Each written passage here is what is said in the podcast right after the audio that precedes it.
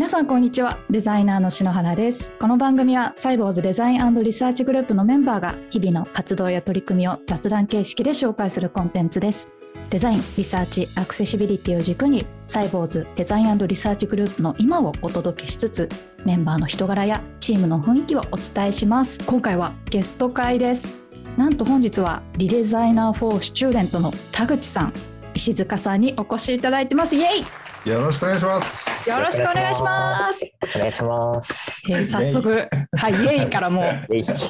日は本当に私テンション上がってるんですよ。嬉しくて。確かにいつもと違う。よろしくお願いします。早速では自己紹介よろしくお願いします。はい、グッドパッチという会社でリデザイナーホースチューデントというサービスを運営しております。田口と申します。僕の自己紹介はですね、僕は前職が大学の職員で、まあ、あの入学業務、えーいわゆる募集業務から学務業務、カリキュラム作ったりするようなこともやったりとか、えー最終的にまキャリア支援みたいなこともやらせていただくようなことをやっていて、ま結構変わり種の多分キャリアパスだと思うんですけれども、そういうものを経てですね、今、この ReDesigner for Student という事業にジョインをしているような流れになっております。今日はよろしくお願いします。よろしくお願いします。続いて石塚さんお願いします。はい。えで、私もですね、あの、グッドパッチというデザイン会社の事業開発室というところに所属してまして、あの、田口さんと一緒にですね、 ReDesigner for Student という、あの、新卒デザイナー特化のですね、採用支援サービスを運営している石塚と申します。今日はよろしくお願いします。一応、田口さんとの関係性一応言っとくと、田口さんが学生とか学校のですね、先ほどお話があったようなところを担当していて、私は法人企業様と一緒に伴走しているような、そんな立場です。よろしくお願いします。本日はよろしくお願いしますよろ。しくお願いします。はい。あ、お二人をゲストにお迎えしている経緯なんですけれど、はいサイボーズデザインリサーチでは、新卒採用でリデザイナーフォースチューデントさんに日頃から大変お世話になっておりまして、はい、お付き合いをさせていただく中で、はいリデザイナーフォースチューデントさんもサイボーズもデザイナーの育成にフォーカスしてるっていう共通点があることを知ったんですよね。でぜひ一度、ポッドキャストでデザイナー採用や育成のお話をしたいなと思っておりまして、ダメ元で出演のお話を持ちかけたところ、快く OK をいただきまして、今回の収録が実現しました。本当にありがとうございます。めっちゃ聞いてたんでね、正直。いや、嬉しいです。社内で結構出てるんですよ、これ本当にね。あ田口さんとかとも、細胞さんこういう発信してるね、つって聞いてる、聞きながら仕事してるみたいうな。わ、すごく嬉しいです。ありがとうございます。で、今回のテーマですが、採用における情報発信の重要性とは？です。え特に新卒デザイナー採用において、情報発信はどう効果的なのか、今どのような情報が求められているのか、企業として何を伝えるべきなのかについておしゃべりをしていきたいと思います。サイボーズからは柴田さんが来てくれています。えー、サイボーズのデザインリサーチのマネージャーをしている柴田です。よろしくお願いします。えイエーイよろしくお願いします。ちょっとギア上げないとね。いやもうー夏ですからね。はい、夏なんで爆上げでいきましょう。まず最初に ReDesigner for Student というサービスについて田口さんから簡単にご紹介いただけますか？はい。えっと、さっき石塚もざっくり説明してくれてたと思うんですけれども、まあ、いわゆる就活支援のプラットフォームで、いわゆる大手のサービスさんなんかもあると思うんですけども、そこのデザイナーに特化をしている、デザイナークリエイターです、に特化をしている、えっと、就活支援のプラットフォームであると。でまあ、一応僕らはあのデザイナーを目指す学生がデザインの力を信じる企業と出会う機会を作るっていうふうに大きなステートメントを掲げてですね、えっと、やらせていただいていて、まあ、なかなかなんかこう、クリエイターが何やってるのかとか、デザイナー就活って一体何ぞやみたいなことっていうのが大学にいるだけだとなかなかわからないところがあると思っていて、えーそこら辺のこう風通しを良くしていきたいみたいな気持ちで、一応事業としてはやっていると。で、まあ一応利用方法というか、えっと、中入ってもらうとすぐわかるんですけれども、まあ、求人がたくさん出ていると。で、そこに学生さんはエントリーができるようになっているし、逆に学生さんが自分のポートフォリオを作って登録していただくことができるようになっていて、でそれをですね、えっと、企業さんから見てもらって、スカウトを送ってもらうっていうようなことができるような、まあ、なんか、その企業さんと学生さんが集まって、集まってる場所みたいなものを作ってっていうふうに思っていただくといいかなっていうふうに思っております。ありがとうございます。企業と学生さんのマッチングはもちろんですけれど、 ReDesigner for Student さんってデザイナーを目指す学生さんの寺子屋的な役割も担ってるなって私個人的に感じてまして。いやありがたいですね。そういうふうに言ってもらえると、僕らもさっきも言った通り、あの、結構そのブラックボックスになっちゃってると思ってるんで、就活だったり、えっと、学校教育の中で教えてもらうデザインとか、クリエイティブみたいなものっていうのって、やっぱ基礎的なものが大きいと思うんですけど、実際会社でこれをどういうふうに活用されてるのかみたいなことっていうところまではなかなかわからないかなというふうに思ってるので、そのあたりのインプットを、えっと、こういう就活っていう割と通過儀礼的なところで、えーしっかり理解してもらった上で社会に出てもらうために、あの、簡単なっていうか、なんか一般的なインプットみたいなものは、プラットフォーム内でできるようになっていて、まあ、自分で手を動かすのはこうやって動かすんだよ、みたいなことだったりとか、YouTube チャンネルの中で今デザインってこういうふうに言われてるよ、みたいな話をさせていただいたりとかってことをやっているので、寺子屋って言われると、すごく嬉しいですね。そういうものを目指しているっていう感じなので、ああそうだったんですね。はい。あの学生さん同士でもなんかこうポートフォリオのブラッシュアップ会をされたりしてるっていうのをあのそうなんですよ。伺っていて本当にあの学びの場としてもう ReDesigner for Student って本当に素晴らしいサービスだなって、はい思ってました。あれはなんかでも自分たちでやり始めてくれたっていうか、僕別になんかやればいいじゃんぐらいの感じで言ってたら、あそうなんですか？で、僕知らないところでみんなやってて、なんかそれはそれでちょっと呼んでやみたいな感じで言ってるんですけど、そうなんですね。そうなんですよ。学生さんたちが主体的に動いてそういうものが出来上がっている。え素晴らしい。自分から動いてこう何か作り上げていくみたいなところって結構デザイナーの力としてやっぱり持っていると強い部分だったりするんでそういう学生さんたちが集まってるって本当素晴らしいですね。いや、そうなんですよ。なんか、なんか美大とかだと、それをこうんうんううん学生同士でやるっていうのが、なんか気恥ずかしいみたいなんですよね、多分。あそうなんですか。特定の美大の中で自分の作ったポートフォリオ見てとか同級生に言うのが、うんうんうんまあ、今まで公表とかでも見たことあるしとか、この子こんなん作るからって多分分かってたりとかするんで、結構なんか多分やりにくいんでしょうね。自分のなんかあそうなんですね。裸を見られるみたいなところがあるんだあと思うんですけど裸を見られる。なるほど。でそれがなんか他のよその大学の学生さんとかだとやりやすいみたいなところが多分あって、うさぴさんってこんなんやってるんだってたまびさんのたまたまびの学生さんが思ったりとかってこともそうですし、実はその総合大学の中にデザイン系の学科がありますよみたいなこの学生さんが、えっと、美大生とポートフォリオレビューをし合うみたいなことができると、なんかお互いのそのクリエイティブの違いとかっていうのが分かってきて面白いなったりとか、そういうのがなんかあるっていうのはよく学生さんがおっしゃってくれてますね。うーん、あ、いいですね。うんはい。それでは早速最初のトピックに行ってみたいと思います。はいえー情報発信は採用にどう聞くということなんですけれども、はい。えー昔と今の就活を比較して、こう学生さんの情報の取得方法っていうの、うんどんな風に変わったんでしょう？田口さんから見て、どのような変化感じますか？まあ、そうですね。うん1年ってコロナの影響がすごく大きいなと思っているので、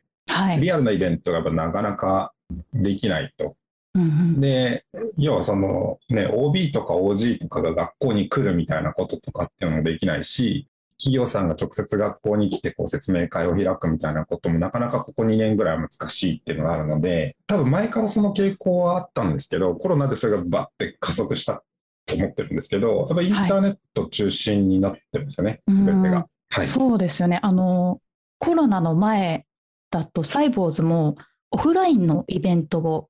会社で実施したりしていたんですけど、コロナになってからは全部オンラインで、ズームを使ってやってますね。で逆にオンラインになったんで、日本のいろんな場所の学生さんが参加してくれたりとか、あと、海外に留学してる学生さんからもあの参加してくれたりとか、まあ、そういうプラスの効果があるなって気づけて、まあ、逆にそういうのに気づけたっ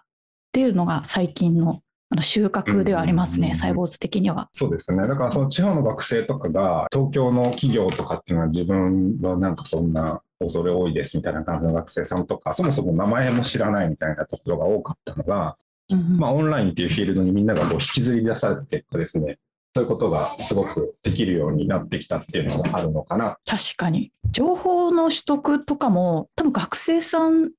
簡単になったのかなって思いますね。そうですね。まあ、うちみたいなプラットフォームもそうですし、企業さんもやっぱりそのあたりのことをやっぱり自分たちも当然感じていて、積極的にやっぱ情報発信をしてくださっているんですけど、そういう中でまあ情報発信何やるみたいな話とかっていうのが次のまた課題にはなってきてると思うんですけど、あそうですね。空気感として感じてますね。はい。サイボーズも2年前ぐらいから情報発信を本格的に始めたんですけれど、うんうん、発信を始めたら採用エントリー数とサマーインターンの応募数が実は2倍に増えたんですよ。いやー、すごいですよね。もちろんあの ReDesigner for Student さんのイベントに参加して増えたっていう効果も実はありまして、うんうん、何が変わったかっていうとチームとか仕事内容に本気で興味を持って応募してくれる学生さんが以前よりすごく多くなったんですよ。それがすごくあの情報発信始めてプラスだなと思っていてコロナ禍で学生さんとの関わり方とか変わったんですけど逆にあのすごくいい方向に行ってるのかなって個人的には感じることが多いです。いや、それはね、多分サイボーズさんだからだと思うんですよ。こう、多分、あの、大変な思いをされてる企業さんは多分結構あると思ってて、やっぱ記事一本出すにしても、かなりいろんな、こう、なんていうんですかね、ルート通らなきゃいけないみたいなことある企業もあると思いますし、採用にどう聞くっていうところで、結構その学生さんは、やっぱその本当のことが知りたいみたいなこと多分あると思うんですよね。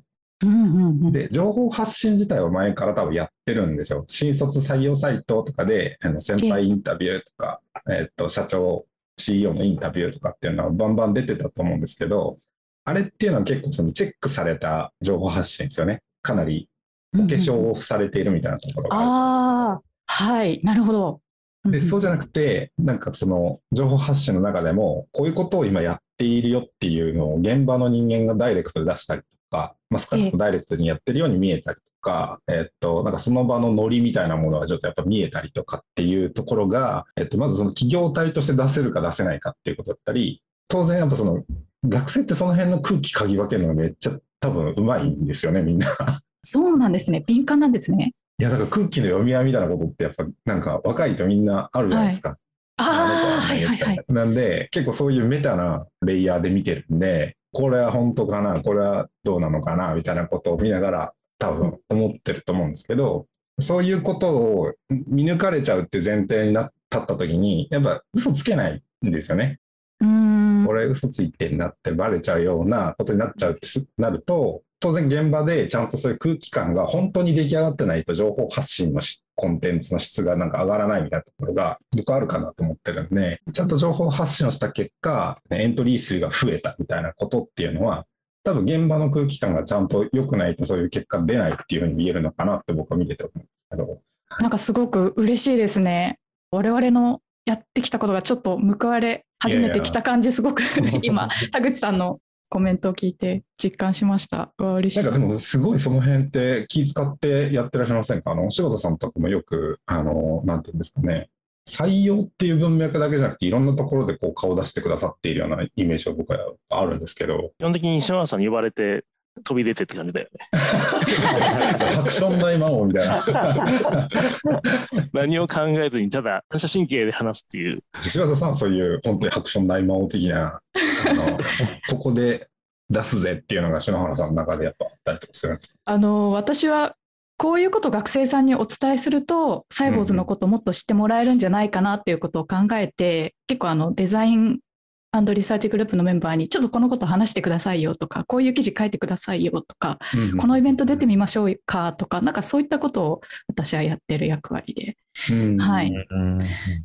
何ですかねアラジンのランプのせいみたいじゃないですけどこうランプをこすると ちょっと今、学生さんにこれ伝えたいんで柴田さんちょっと語ってくださいとかなんかそんな感じですね。なるほど、なるほど。はい。あとは、あの、あの場場を和らげる役割で、ね。柴田さんですか、ね、若手デザイナーをいじる役割でしょ。ああ、なるほど、なるほど。そうか、そうか。いや、なんか、だからそういうのがめっちゃなんかいいなと思ってるんですよね。あの、うちのこう合同企業説明会みたいなイベントにも、えー、サイボーズさん出てきていただくことが何回か今までもあったんですけど、毎回こう、はい、必ず篠原さんと柴田さんは来ていただいているじゃないですか。で、そこに、はい、えっと、現場の若いデザイナーさんが何人か来るみたいな状況になってると思うんですけど、さっき、その、自分でおっしゃってた通り、多分、だから学生ってこの人マネージャークラスの偉いデザイナーさんなんだみたいなことは、年齢とかを推し量ってやっぱ思うわけですよね。でその時に柴田さんが、なんか、サイボーズのデザイングループはこんなんやってるよみたいなトーンで話すんじゃなくて、何やってるか説明してごらんっていうことをこう、しあの新しい帰ってきた若手のデザイナーさんとかに振ってあげたり、なんか前こういうの言ってたよね、新卒で入る前さ、みたいな話とか振ってるのとかを見て、やっぱ学生はそのなんか、ノリですよね。ノリって言っちゃうとちょっとすごく陳腐化されたかもしれないですけど、その辺のことがすごく見える形で、えっと、なんか採用を進めてるんだなっていうのは、学生にとってはかなり安心感が強いだろうなと思ってるんですけど。うんうんうん、結構文字だけ追ってると無機質になりやすいと思うんですけど、すごくその血の通った関係みたいなのが感じてですね、うんうん。あの本当に今こういう音声配信のフランクさとかも、なんか、あの私が担当させていただいている立場として、商談の時とかもこんな感じじゃないですか。なんか、ならそうですね。野球の話もしていただくみたいなあそうですね。ぐらいの、なんかそこに、なんだろう、裏表もないというか、なんかそこら辺の空気の良さみたいなのが、なんか組織の人格として出てんのかなっていうのは、なんかすぐ気づける感じはしますよね。うんああ、嬉しいでうすん。そうですね。デザインリサーチグループの空気感をどうやったら伝えられるかなって思った時に、やっぱりこう、かしこまったプレゼンとかよりかは、その関係性をもう直に見てもらった方がいいかなと思って、 ReDesigner for Student さんで開催されている合同説明会ではこう柴田さんと、まあ、新人のその関係性を見てもらいたいなということでメンバーのアサインだったりとかあの内容とかは、はい、決めてますね。あとやっぱり柴田さんのそう人柄っていうのもすごく魅力的だなって私思っていてなのでその辺も学生さんたちにちょっと伝えたいなっていう思いもあって、うんいつも柴田さんには、はい、面白おかしく楽しくデザインリサーチグループについて紹介してもらってる感じですね。やだからそうい僕はうね。僕はあれですよ、もうあのはい島田さんのあの演出の上で演じてるだけなので、えー、そんな作詞だな。裏で動かしてるの全部篠原さんが。実は転がしてるんですよとか言って。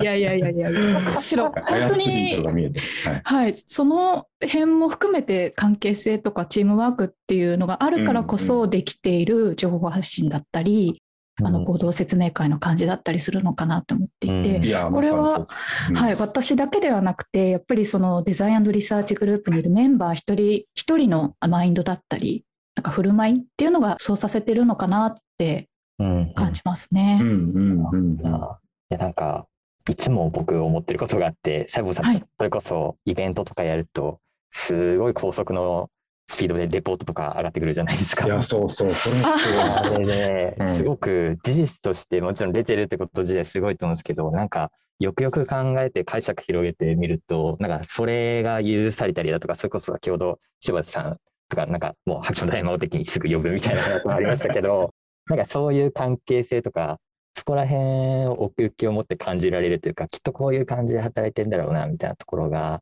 なんか分かりますよね。うん、ああ嬉しいですそれすごく。うん。それはそういうとこ見てるよみたいな、なんかうんそのメタな観点で、こんなに早くレポート出るんだとか、昨日のあれがもううんこんな風に、あの、丸まま言葉になってるみたいなこととかっていうのは、意外とやっぱちゃんと見抜いてるとは思うんで、なんかそう,、うんそういうのは本当にいろんな企業さんにやってほしいなっていうふうに思うんですよね。うん。うん難しいことだと思うんですけど。もう学生さんにいち早く情報を伝えたいっていう気持ちでがむしゃらにやった結果がそんな感じですかね。なんか結構その社会みたいなところに対する不信感がやっぱ学生ってあるんで、ああそうなんですね。そんなに日本全国の、例えばですけど、今、学生の親御さん世代、はい10代とかの人たちって、そんなに楽しく、なんか生き生きと会社に通ってる人って、まあ全員が全員そうじゃないと思うのが一つと、うんうんあとやっぱなんか就活なんですよね。社会に出ましょうじゃなくて、まず就活のルールをキャリアセンターとかを教えざるを得なかったりとかするので、1年生の頃からなんか就活就活言われてると、なんでこんな、なんか、どんな大変な世界に自分は行かなあかんだろうみたいなこととかっていうの多分学生さん思ってるんで、あそういうなんかドキドキしながら説明会に行った時に、あ、柴田さんって、なんか、えっと、すいません。おじさんが出てきたってなった時に この人は何だろう偉い人なのかなって思った人がそういうふうにあハクション大魔王なんだってなるとやっぱりなんかこの人の下で働くっていうことはなんかイメージがつくなとかって思うんだと思うんですけどね。うんいや本当に柴田さんには本当にいつも助けられています。本当に。やばいね、次のキャラ設定がアクション大魔王になっちゃう はい。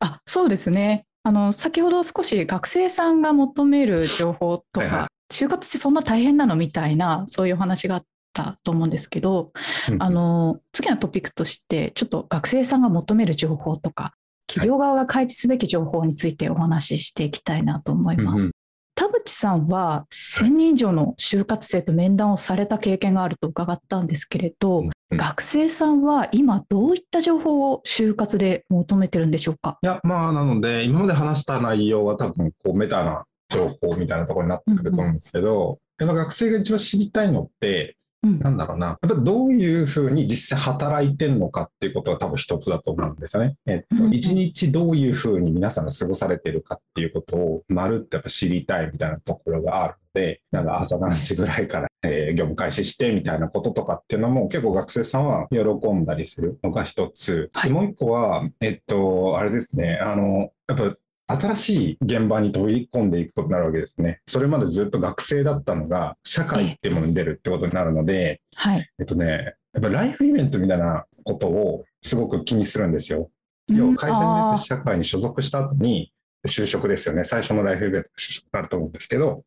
例えば結婚したりとか、子育てしたりとか、親御さんが例えばなんていうんですかね、あのーなんだろう、何かしらの持病を抱えてたりとかするような学生さんもやっぱ結構いるなって僕は思って見てるんですけど、ええ。そういう時になんか休めるのか、うーんとそういうことに対して会社はどういうふうに考えてくれてるのかみたいなのって、多分ほんまになんか大人になっちゃうとなんかその辺の感覚が薄れちゃうのかもしれないんですけど、すごくやっぱり学生気にしているなと思います、そうなんですね。私は学生の頃、その辺あまり考えずに、もう。ちょっとつ猛進な感じでやってきたんで、あの、うんうんすごく今の学生さんってそういうことをしっかり見ていらっしゃるんですね。なるいや、ほど。そう、なんか僕らみたいに組織に所属をすると、はい。なんか、例えばじゃあ、どこどこに出張に行きなさいみたいなレベルだったら当然あると思いますし、どこどこにじゃあ出向に行きなさい、何年間かみたいな話とかって聞いたら、例えばまあ2年ぐらいだったらそういうとこ行ってもいいかもしれないとかっていうふうになったりとか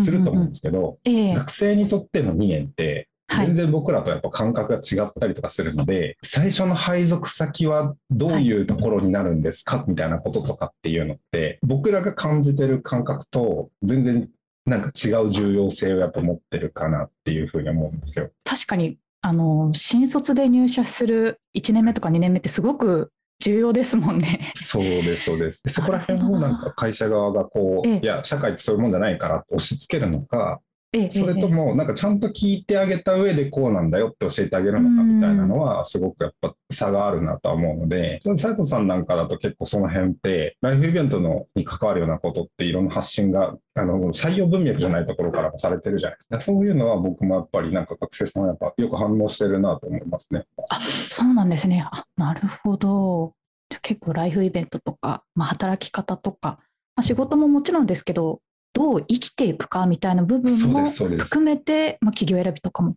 してる感じなんですね。うん。逆にあの田口さん側からこうはい企業側にこういう情報をもっと開示してよみたいなのってあります？サイボーズさんはもうそれこそ結構なんかまんべんなくというか網羅的にその辺のことをやっていただいてるのでいいのかなと僕は思ってるんでなんですけどありがとうございます。なんだろうまあ一つはさっきも結構強くお伝えしてた通りチーム内でどういうふうになんかこう空気を作っているのか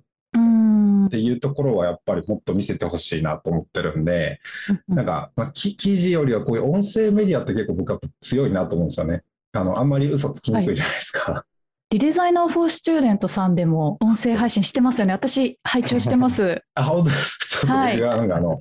学生にはわからない古い例えを用いて、なんか、ちょっとわかんねえって学生に言われちゃって。なんか、そうあのまだ出てないかもしれないですけど、あのココロンボの話とかしたら、コロンボって何かみたいな話で言われてるんですけど、めっちゃ怒ってましたね。例えがどんどん分かんなくなっていくっていうね。でわかんないっすって言われたりとかしてるのが、まあ、そのまま配信されていて、でまあ、なんええ。かそれでいいんだって僕思ってるんですけど、あけどなんかその辺の空気感も伝えられてますよね。でもアクション大魔王とか言っちゃってるんで、わかんのかなと思ってるんですけど、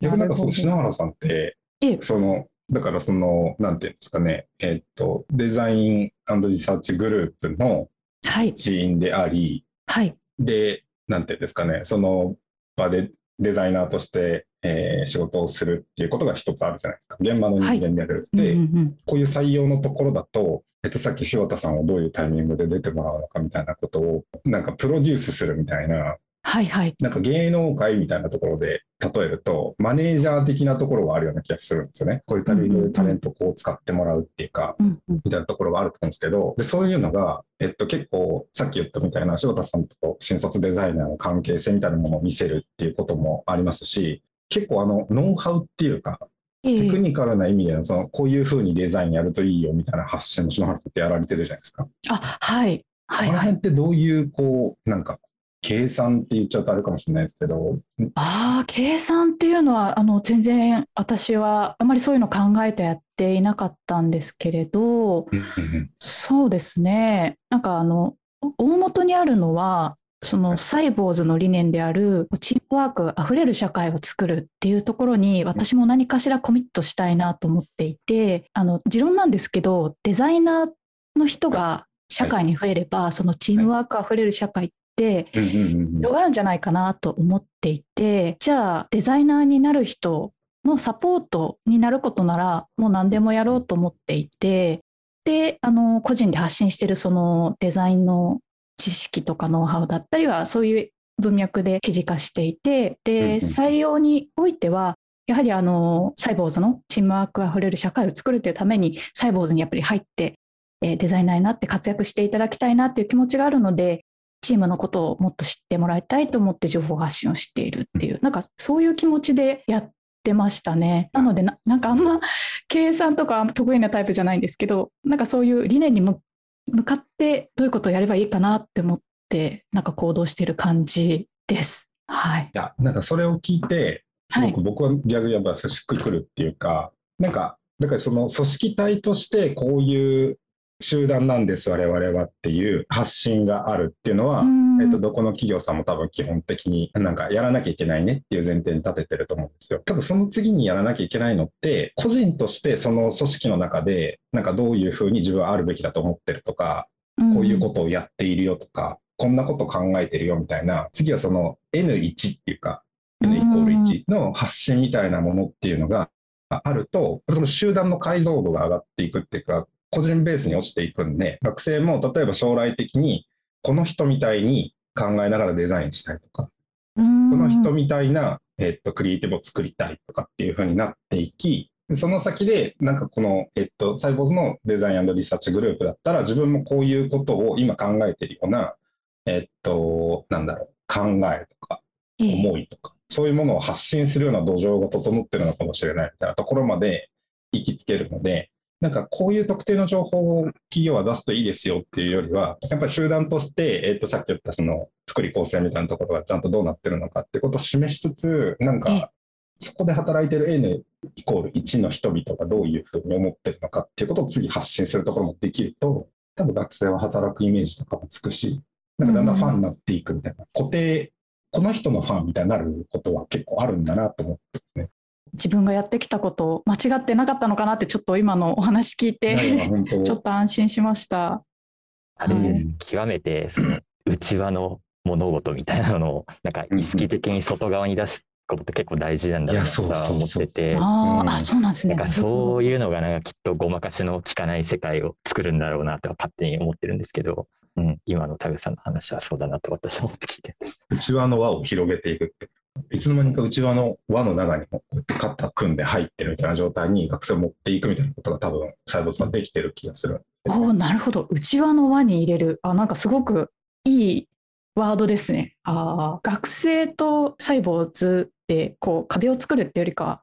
みんなで一緒にこうやっていこうぜみたいななんかそういうのは採用活動においてもちょっと気をつけているところではありますね。最終的にこうサイボーズに入社をしなくてもデザイナーとして旅立っていろんな企業で活躍してくれたらもうそれでチームワークあふれる社会できるし OK みたいななんかそんなノリで私は、はい、やってます。もう僕らとしては本当にそういうなんかパートナー的な企業さんが一社でもいいんでなんかあると本当になんかやりやすいっていう心強いっていうか、なんかあ嬉しいです。柴田さんが豪雪来て登壇してくれた時もなんかその、サイボーズに入るか入らないか、まだ決まってない学生の面談をめっちゃやってたみたいな、ジャッジじゃなくて、いやなんか他のとこ受けに行きなみたいな、サイボーズだけじゃなくてとかっていう話を、なんかその時はされていて、あああいうのとかも本当になんかもう僕らはたまんないなって思いながらっていうか、企業のアピールの場として来ていただいてるのに、いや、僕らは、あの、まずはなんかそういうデザイナーとデザイナー同士の対話だよみたいなところから始めてらっしゃるっていう話をしてて、他の企業からなんかもっと貪欲に行かなくていいのかなとかっていうふうに見えたりすることもあるのかもしれないですけど、僕らはやっぱそのやり方がすごく結果的に学生にはすごく刺さっていると思うんですけどね。私も結構この採用マーケットには長らくいる立場だからこそなんですけど、すごくあの、なんていうんですかね、ある意味他社さんとの合同でやるときのイベントって、他社って競合他社とも言えるじゃないですか。まあわかりませんけど。はい、なのに、そこの肩を持つようなパスとかを普通にオンシャするじゃないですか、サイボスさん。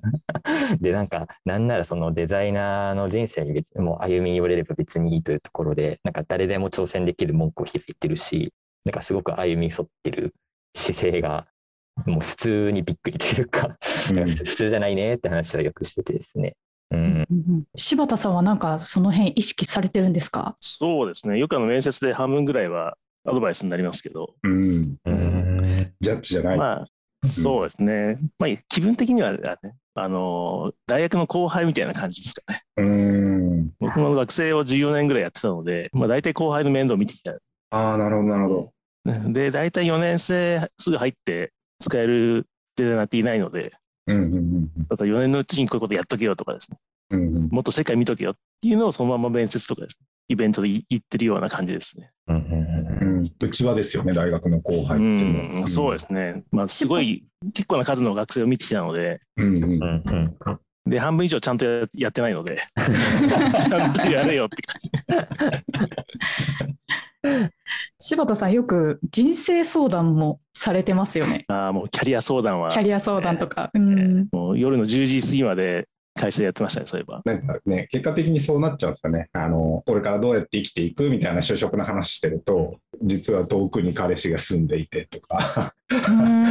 なんか実は自分はあの台湾にお母さんがいてとか、そういう話になっていくと、例えばなんか僕が恋愛相談とか受けること結構あるんですよ。で、多分柴田さんもそういう話してるんじゃないかなと思うんですけど、何それみたいな風に受け取られるんですけど、就活の話の延長線上に全然そういうのってなんか当たり前のようにあるんで、僕はあながちなんかその学生はその切実さみたいなことをなんか自分で言うのもあれですけど受け止めてくれるだろうから僕に話してるってところがあると思うんですよね。うんうん、あの笑わずに聞いてくれるみたいなキャリア相談だけどっていう。でその辺が多分翔太さんとかも多分あるからそういう人生相談みたいなことをなんかされるんだろうなと思うんですけど。こんなフランクにいろんな話をまさかこのポッドキャストで石塚さんと田口さんとできるなんて思ってなかったんですごく今楽しいです。いやでもなんかこういうのがやっぱ大事だと思って僕らもこれ学生に絶対聞いてほしいポッドキャストなんですけど。ぜひぜひ聞いてほしいですね。いやだからその社会ってそんな悪いもんじゃないし、うん、で僕らとその西郷さんってビジネスパートナーっていうかビジネス上の関係だと思うんですけど、はい、いやこういう空気でやってるよっていうことを理解してもらうと、うん。うん、なんかあながちそんなつまんなそうじゃないなって多分学さん持ってくれると思うんで。アクション大魔王とかなんか投げ込んでいいんだみたいな。そういうふうにちょっともっと知ってのはやっぱありますね。ありがとうございます。はい、はい、えそうですね。 ReDesigner for Student さんですけれども、はい、デザイナーを目指す多くの学生さんをサポートしていると思うんですけれど、はい、サービスの今後の展望について石塚さんにぜひお話を伺いたいなと思っておりまして、はい。そうですね。まあ、こんなこと言うときが来ちゃいましたね。えー、あの、まあ、シンプルな言い方をまずすると、なんかその新卒デザイナーっていうところにやっぱ私たちこだわり持っていて、ここの世代マーケットをまあ開拓拡大していきたい。まあ、それが新しい元気なマーケットとか分野を生み出したいなと考えてるんですね。で、まあ、かっこつけた言い方をあえてすると、そのよく社内では使ってるんですけど、デザイナー採用業界のですね、インフラになるみたいなことをですね、そんな未来を描いてるんですよ。ああ、かっこいいですね。はい。言葉だけでっかいんですけどね。いやいや、大事大事。ね、いや、これすごくね、あの、こだわりたいところでして、うんうん、なんかその、サービス名にもなってるように、その、フォースチューデントっていうところが、まあ結構大事かなって、個人的には思ってるんですけど、なんかそもそものそのデザイナー就活のあの冒頭出てたようなタッチポイントがオンラインにだとか、なんかそういうことを含めてあり方を変える動きだとか、うねりを生み出すっていうのももちろん大事だと思うんですけど、なんかそういう即戦力だからじゃあ中途採用まずやればいいじゃんとか、なんかそれ自体は否定しないものの、もうちょっと長い目でそのデザイン業界を俯瞰してみるみたいなことっていうのは忘れたくないんですね。うん、うん、で、なんか、なんかそれでいいんだっけみたいなところをちゃんと事業としてはこだわっていきたくて、だからこそ、なんか短期的な、なんか業界改善とか、なんか上積みのマッチングみたいなところには正直興味が持てなくてですね。うん、なので、なんかそういった意味では、なんかこれだけデザインの注目が集まったりとか、社会全体で見直されるようなきっかけって増えてると思うんですけど、真の意味でそういうデザインを社会実装するってなったら、うん、若者の採用とか活用って放っておけないし、うん、なんか次世代を育てられないチームに組織とかサービスの未来はないんじゃないかぐらいに思ってるんですよ。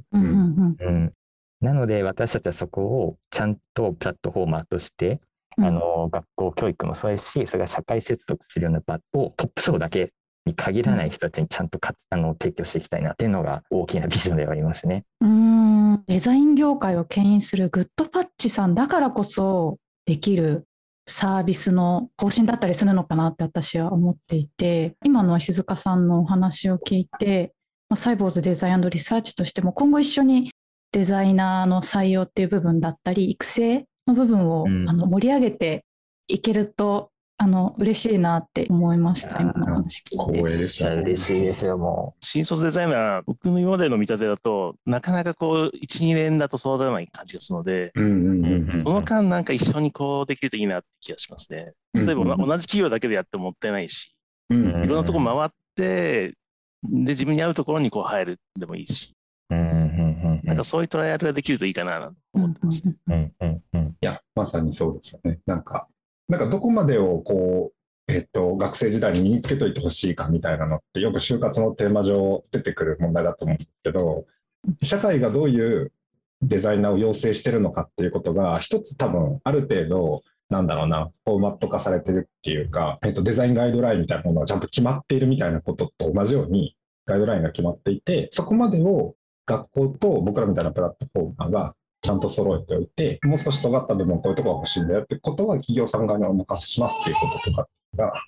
なんかスキームとしてあるといいなと思ってるんで、要はなんか石塚さんが言ってた今のあのインフラになるみたいなところとかっていうのはそういうところをなんかうまくできるといいよねみたいなところはやっぱり今後の野望としては結構大きいと思ってるところ。うんまあ、究極言っちゃうと、まあ、 ReDesigner for Student だけで良くなるとは全く思ってないですよ。ですし、なんか僕たちもそこに全然こだわりはぶっちゃけなくてですね、なんか業界全体が手取り合って、みんなで元気になればいいんじゃないかなって、めちゃくちゃシンプルに考えてるところがあるので、なんかこういうことが一つ契機になって、なんか課題意識なのか興味なのかで共有できるような人たちがなんかつながるきっかけが増えていくと、もう結構それでも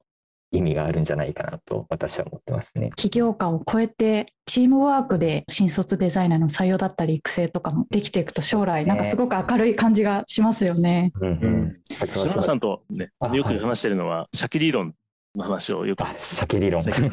すぐにね新卒で入ってもっといろんなところを泳ぎまくって、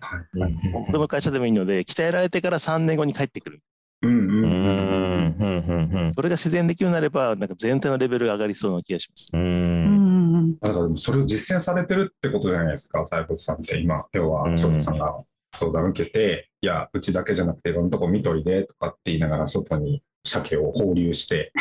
今ね、泳いでる最中ですよ。そうですよね。いや、だからね、そういうことって、本当に長期的な目線で組織とか、えっと、なんか日本の社会ってなんだっけみたいなことってのを考えてないと、なんか割とその結構 KPI 的なところに僕らもとらわれちゃうじゃないですか。今年のこの採用どうすんのみたいなことにとらわれちゃうと、そういう視点が持てないと思うんですけど、だからそれがなんか鮭理論で、えっと、ちゃんと戻ってくるから大丈夫だよとか、なんか戻ってくることをちゃんと期待しようよって言いながら、なんか広い目線でやってくださるみたいな企業さんを僕らはやっぱ増やしていかないといけない。うん、いや、鮭理論広めたいですね。いや、そう。もうちょっといいネーミングしてもいいよ。鮭理論だとちょっとダサいですかね。鮭に切り身みたいになっちゃいましたね。はい、そろそろお別れの時間がやってきました。今回は採用における情報発信の重要性とはというテーマでリデザイナーフォースチューデントの田口さん、石塚さんをお迎えしてお話をしました。ありがとうございました。ありがとうございました。ありがとうございました。文字起こしのテキストは後日ノートにアップする予定です。ぜひ音声と一緒にお楽しみください。そしてサイボウズデザインポッドキャストでは皆様からのお便りをお待ちしております。お問い合わせフォームのリンクがポッドキャストの説明欄、ノートの文字起こし記事にありますので、そこからお送りください。またはツイッターでハッシュタグサイボウズデザインポッドキャストをつけてつぶやいていただいても OK です。ハッシュタグのスペルは CYBOZUBE SIGNPODCAST になります。番組の感想メンバーへの質問リクエストお待ちしています。それではまたありがとうございました。ありがとうございました。